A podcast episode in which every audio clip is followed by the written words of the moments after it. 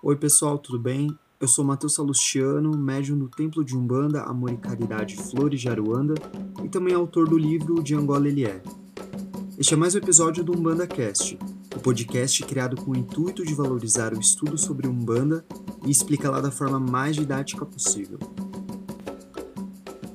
Bom, quem participa do episódio de hoje é a Aline Santos, ela também é filha do Templo de Umbanda Amor e Caridade Flores de Aruanda e hoje ela vai contar pra gente o que, que a Umbanda representa para ela. E se você também quiser participar do podcast e contar pra gente o que, que a Umbanda representa para você, é só ler o passo a passo que eu vou deixar na descrição desse episódio, beleza?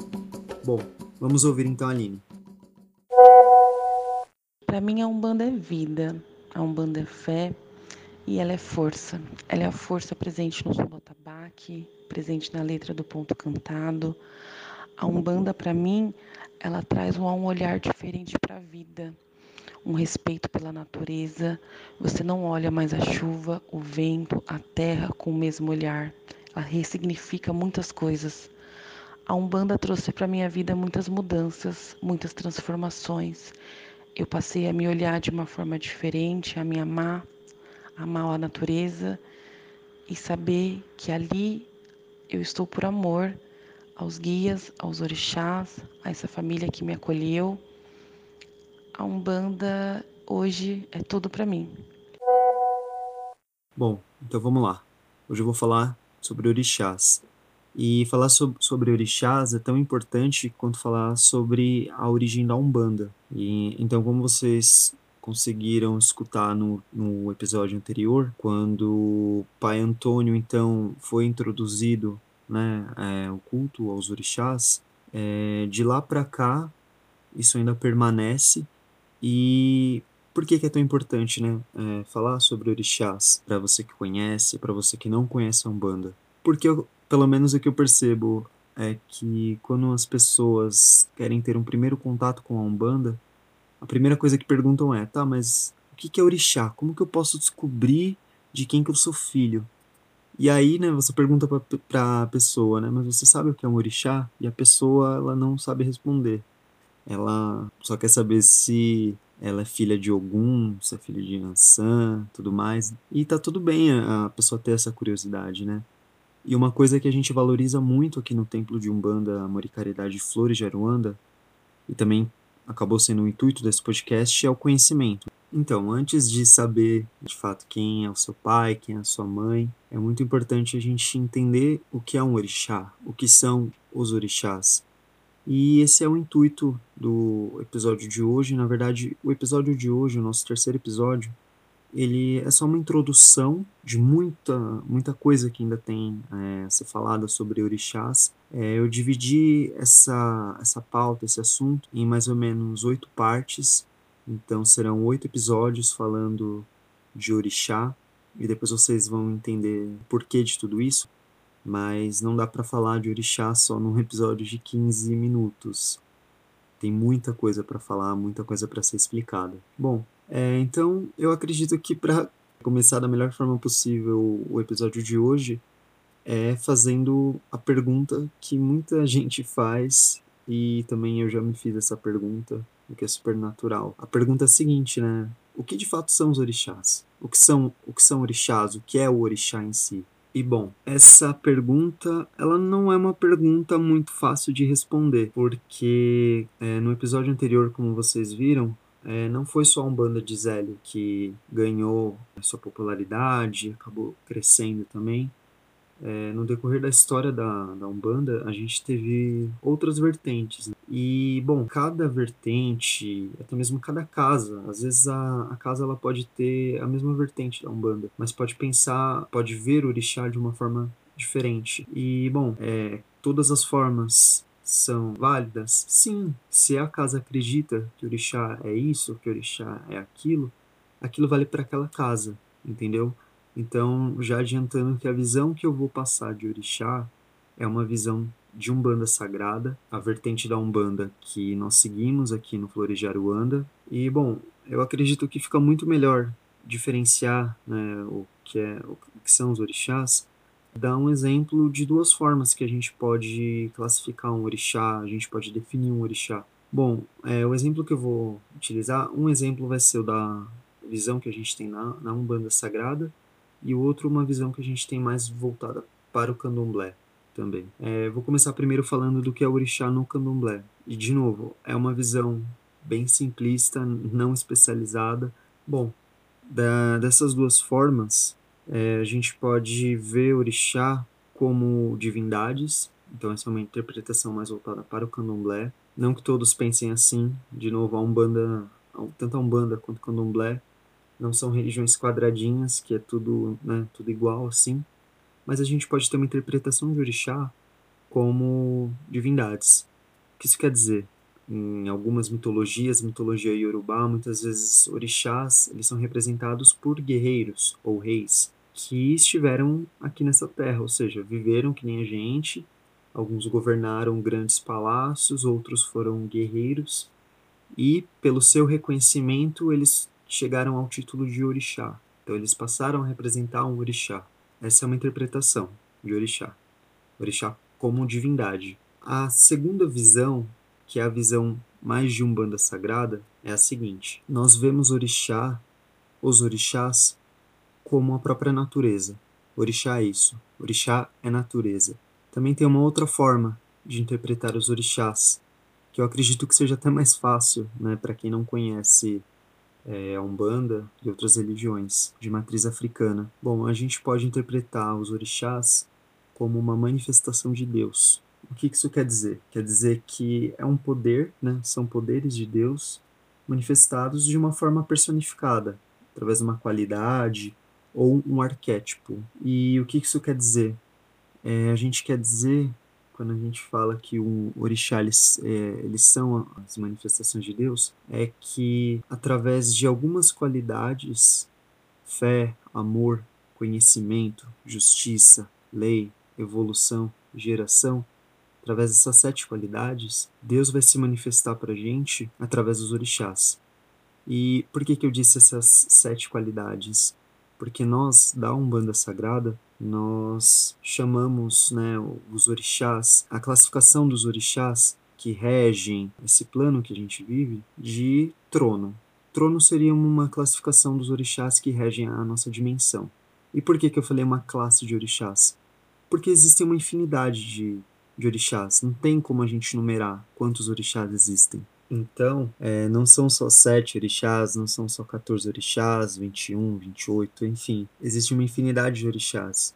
E existem orixás que vão reger a dimensão que a gente vive, né, nós como humanos. Existem orixás que vão reger outras dimensões, outros planos da vida. Então, quando eu falo trono, eu estou falando de uma classe de orixás que rege essa nossa dimensão. E os orixás na Umbanda, eles podem ser representados pelas imagens católicas ou pelas imagens africanas mesmo. E isso de usar as imagens católicas é o que a gente vai chamar de sincretismo, que tem também toda uma bagagem histórica do porquê que é porquê que foi utilizado né, as imagens católicas nos cultos, nas senzalas. Então, sim, na Umbanda a gente pode utilizar esses dois tipos de imagem. O que vai diferenciar muito é a doutrina, o ideal de cada terreiro, entendeu? Bom, e o que saber de orixá pode beneficiar a gente? Quando a gente tem um conhecimento do que são os orixás, como eles atuam na nossa vida, a gente pode ter uma, uma ideia da seguinte questão, que os orixás, eles vão estar sempre à nossa disposição no momento de dificuldade, no momento que a gente precisa muito de uma força em determinado sentido da vida. Isso não quer dizer que os orixás vão atender. Eles vão estar sempre lá à nossa disposição mas também existe uma coisa chamada livre-arbítrio e com ele vem uma outra coisa chamada merecimento. Então, por exemplo, às vezes a gente pede cura para uma doença que a gente tem, mas será que de fato nós fizemos por merecer? Ou será também que nós precisamos desse momento para aprender alguma coisa nessa dificuldade, seja de doença, seja é, algo mais financeiro, enfim. Então, os orixás eles vão estar à nossa disposição, sim, mas também a gente tem que fazer por merecer. Dito que os orixás são, eles são a, as manifestações de Deus, na Umbanda Sagrada a gente vai ter uma interpretação de que são sete os principais, são sete campos que os orixás eles vão atuar na nossa vida. Eu já disse é, um pouco antes no, no episódio, mas eu vou repetir. Bom, os sete campos de atuação dos orixás, eles vão ser fé, amor, conhecimento, justiça, lei, evolução e geração. Essas atuações desses orixás, elas não vão ser única exclusivamente atuações e ações na Umbanda. Então, os orixás, quando eles se colocam à nossa disposição, eles também vão estar à disposição de pessoas de outras religiões. O que vai mudar é como isso é feito. Então, na Umbanda, a gente já tem o culto aos orixás. Então, orixás que vão trabalhar o nosso campo da fé, eles se manifestam da forma deles mesmo, né, como orixás.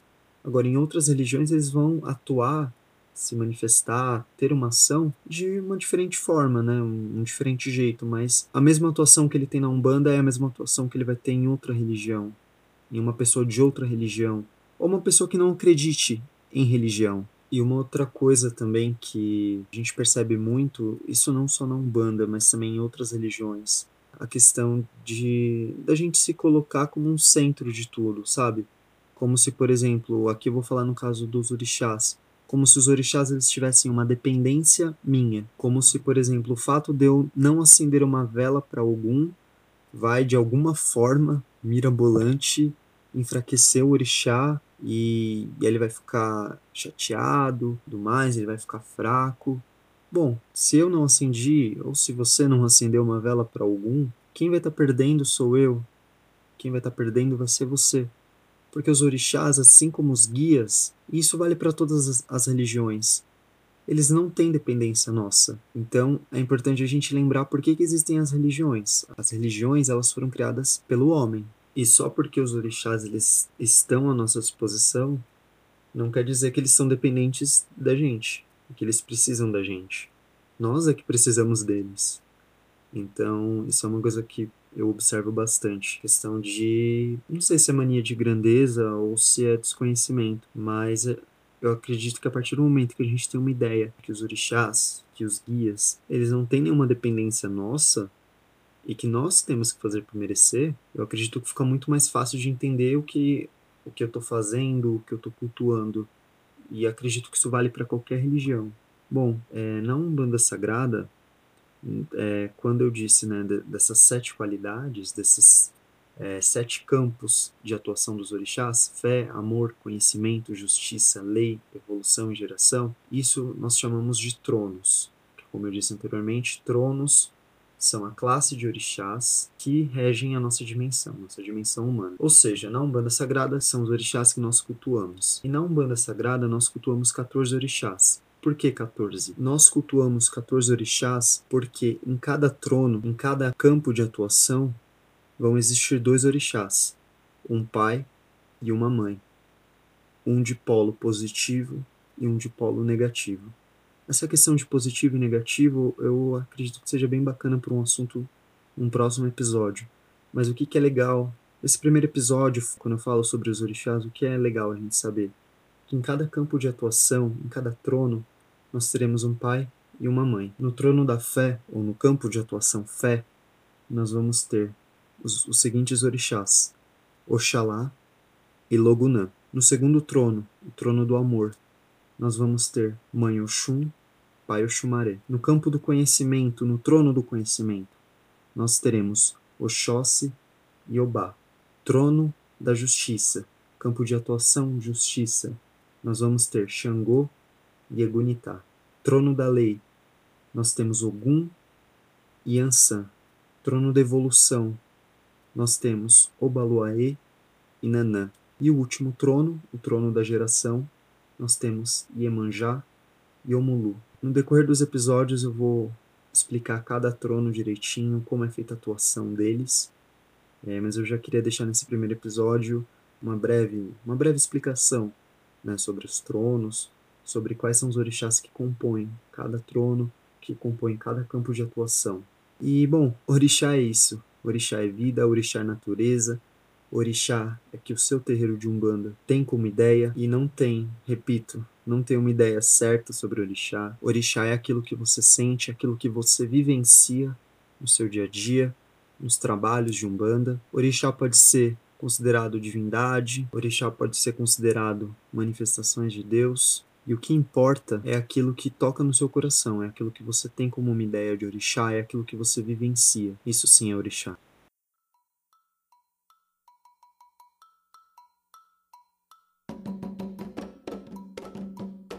E chegamos ao fim de mais um episódio do Umbanda Cast. Se você ficou com alguma dúvida ou quer sugerir algum tema para os próximos episódios, é só enviar um e-mail que eu vou entrar em contato com você. Com roteiro e edição de som de Matheus Salustiano, música tema composta por Adalberto Moser, Rodrigo Rosso e Edgar Pompolino, imagem de capa do episódio tirada por Jefferson Toito e apoio do Templo de Umbanda Amor e Caridade Flores de Aruanda Termina aqui mais um episódio do Umbanda Cast, o podcast criado com o intuito de valorizar o estudo sobre Umbanda e explicá-la da forma mais didática possível. Se você é do axé, se você não é do axé, o meu saravá a todos. Até a próxima.